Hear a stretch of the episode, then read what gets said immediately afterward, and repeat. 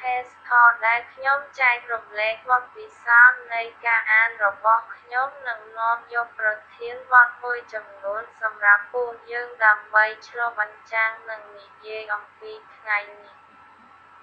ខ្ញុំបានមកចែករំលែកជាមួយអ្នកនៅគ្រាដ៏អស្ចារ្យមួយដែលព្រះជាម្ចាស់ទ្រង់ជាព្រះហើយមិនជំពាក់អ្នកណានៅការពន្យល់អំពីអ្វីដែលទ្រង់ធ្វើឬមិនធ្វើប៉ុន្តែសម្រាប់ការធ្វើជាឪពុកដ៏ល្អ និងជាមគ្គុទ្ទេសក៍ដ៏ប្រសើរសម្រាប់ក្នុងនាមជាមិត្តភក្តិផងដែរដែលយកចិត្តទុកដាក់រក្សាទំនាក់ទំនងរបស់យើងឲ្យជិតស្និទ្ធជាមួយសូម្បីតែអាថ៌កំបាំងដែលបានចែករំលែកទាំងសងខាង ព្រះជាម្ចាស់ដ៏អស្ចារ្យនេះតែងតែអនុញ្ញាតឲ្យយើងយល់ពីហេតុផលសម្រាប់ការសម្រេចចិត្តមួយចំនួនរបស់ទ្រង់ទាក់ទងនឹងផ្លូវរបស់យើងតាមរយៈសម្បត្តិរបស់ទីតជំពូកទី1ខទី5ព្រះអង្គម្ចាស់បានមានបន្ទូលយ៉ាងច្រើនមកកាន់ចិត្តខ្ញុំព្រះអង្គម្ចាស់មានព្រះបន្ទូលដូចនេះថាហេតុនេះហើយបានជាខ្ញុំទុកអ្នកនៅកោះក្រេត ដើម្បីឲ្យអ្នករាល់គ្នារៀបចំរបស់ដែលនៅសេសសល់ហើយតែងតាមពួកព្រឹទ្ធាចារ្យពីក្រុងមួយទៅក្រុងតាមដែលខ្ញុំបានបង្គាប់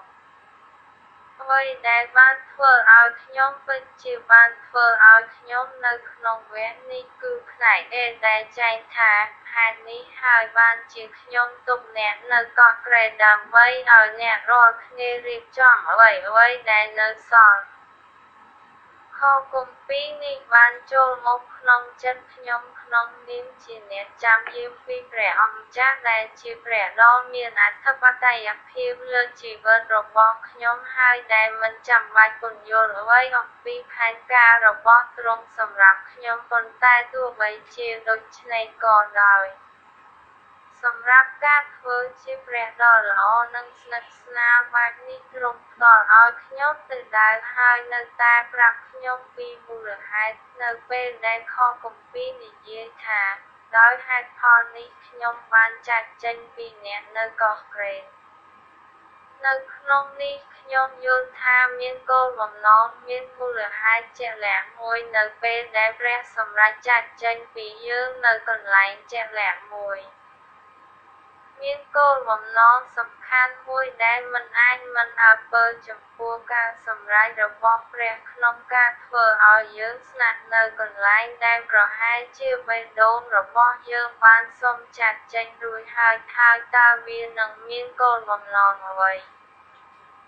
គាត់ក៏និយាយថាខ្ញុំបានទុកអ្នកនៅកោះក្រេតដើម្បីឲ្យអ្នករៀបចំរបស់ដែលនៅសេសសល់ យើងនៅតែស្ថិតក្នុងកន្លែងជាក់លាក់នោះដោយសារនៅមានរបស់មួយចំនួនដែលខ្វះខាតដើម្បីរៀបចំជាលំដាប់ កិច្ចការគឺគ្រាន់តែមិនពេញលេញហើយព្រះដែលតែងតែបំពេញកិច្ចការរបស់គាត់ជាព្រះដែលជាអ្នកយកអាកប្បកិរិយាដ៏អស្ចារ្យបំផុតរបស់យើងហើយជាអ្នកដែលរីករាយនឹងប្រទានពរដល់ច្រកចូលហើយការចាត់ចែងរបស់អ្នកស្មោះត្រង់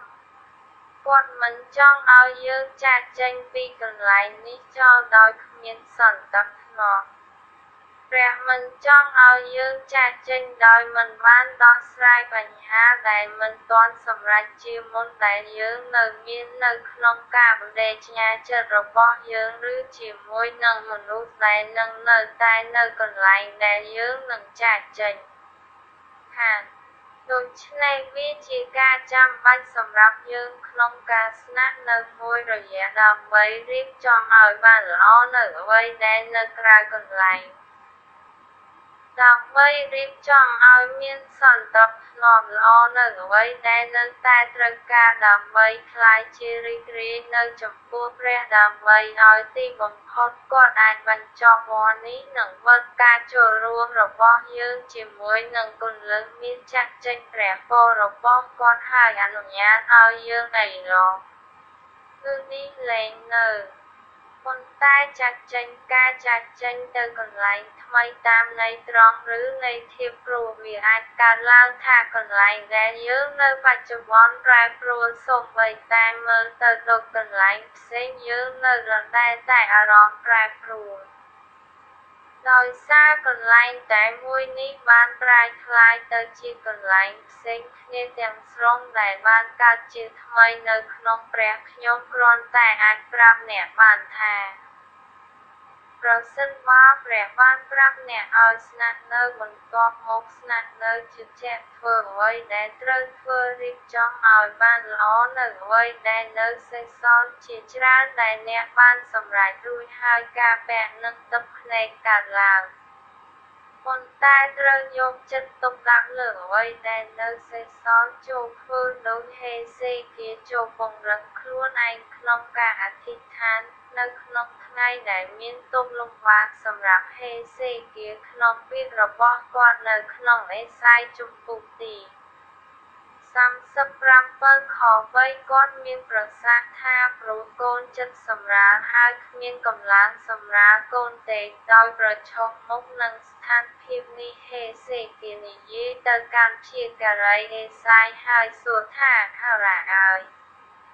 ចូលអធិដ្ឋានសម្រាប់អ្វីដែលនៅសេសសល់វានៅទីនោះនៅក្នុងអេសាយជំពូកទី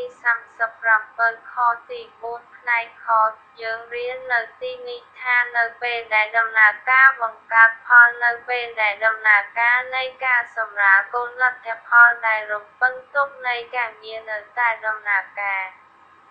ប៉ុន្តែនៅពេលនោះដែលជាកន្លែងដែលវាចាំបាច់ដើម្បីចូលកម្លាំងរបស់យើងអស់កម្លាំងឬនៅពេលដែលកម្លាំងរបស់យើងនៅពេលនេះតិចជាងកម្លាំងដែលបេសកកម្មទាមទារការអធិដ្ឋានគឺជាផ្លូវតែមួយគត់របស់យើងក្នុងការរត់ចេញដូច្នេះប្រសិនបើអ្នកលែងមានកម្លាំងដើម្បីនៅកន្លែងដែលអ្នកត្រូវការហើយចូលចាប់ តាមការអធិដ្ឋានអធិដ្ឋានសម្រាប់ពេលវេលាដែលនៅសល់អធិដ្ឋានសម្រាប់កម្លាំងដែលនៅសេសសល់អធិដ្ឋានសម្រាប់ការងារដែលនៅសេសសល់អធិដ្ឋានសម្រាប់ពេលវេលាដែលនៅសេសសល់ត្បិតព្រះជាប្រភពនៃកម្លាំងរបស់យើងដើម្បីយើងអាចបំពេញកិច្ចការដែលទ្រង់ផ្ទាល់មានបំណង ធ្វើតាមរយៈពួកយើងចូលអធិដ្ឋានពង្រឹងខ្លួនអ្នកក្នុងអំណាចនៃការអធិដ្ឋានពង្រឹងខ្លួនអ្នកដោយបំពេញវនាវដល់អ្នកដែលតែងតែបំពេញកិច្ចការទាំងអស់របស់ទ្រង់យ៉ាងល្អឥតខ្ចោះហើយមានអំណាចរបស់ទ្រង់បានធ្វើឲ្យគ្រប់លក្ខក្នុងភាពពឹងខ្សោយរបស់យើង។ ការរត់ចុងក្រោយនៃការរត់ម៉ារ៉ាតុងគឺតែងតែពិបាកបំផុតផ្លូវដែលឆ្លងកាត់នោះផ្លូវទាំងនោះដែលយើងធ្លាប់ស្គាល់ពីមុនមកគ្រាន់តែជាតំណាងនៃទុក្ខវេទនាកាន់តែច្រើនសម្រាប់យើងរាល់ជំហានឆ្ពោះទៅរកទីបញ្ចប់ ប៉ុន្តែវាមានតម្លៃដែលការខិតខំប្រឹងប្រែងដ៏អស្ចារ្យចុងក្រោយទោះបីជាយើងងើយហត់ទាំងផ្លូវកាយនិងផ្លូវចិត្តក៏ដោយមានជំនឿចូលមានជំនឿចោះព្រោះដោយសារសេចក្តីជំនឿម៉ូសេដែលកើតរួចហើយត្រូវបានឪពុកម្ដាយលាក់ទុក3ខែព្រោះឃើញថាគាត់ជាក្មេងប្រសាទហើយមិនខ្លាចនឹងបញ្ជារបស់ស្តេចដោយសារជំនឿ ម៉ូសេពេលគាត់ធំឡើងគាត់បដិសេធមិនព្រមហើយជាកូនប្រុសរបស់កូនស្រីរបស់ផារ៉ោនដោយជ្រើសរើសធ្វើបាបរាស្ត្ររបស់ព្រះជាជាងដើម្បីរីករាយនឹងអំពើបាបមួយរយៈដោយចាត់ទុកការតេទៀរបស់ព្រះគ្រីស្ទជាទ្រព្យសម្បត្តិធំជាងទ្រព្យសម្បត្តិរបស់គេស៊ីដោយសារគាត់បានទទួលរង្វាន់ ដោយសារជំនឿគាត់បានចាក់ចេញពីស្រុកអេស៊ីបដោយមិនខ្លាចព្រះវិរោធរបស់ស្តេចឡើយ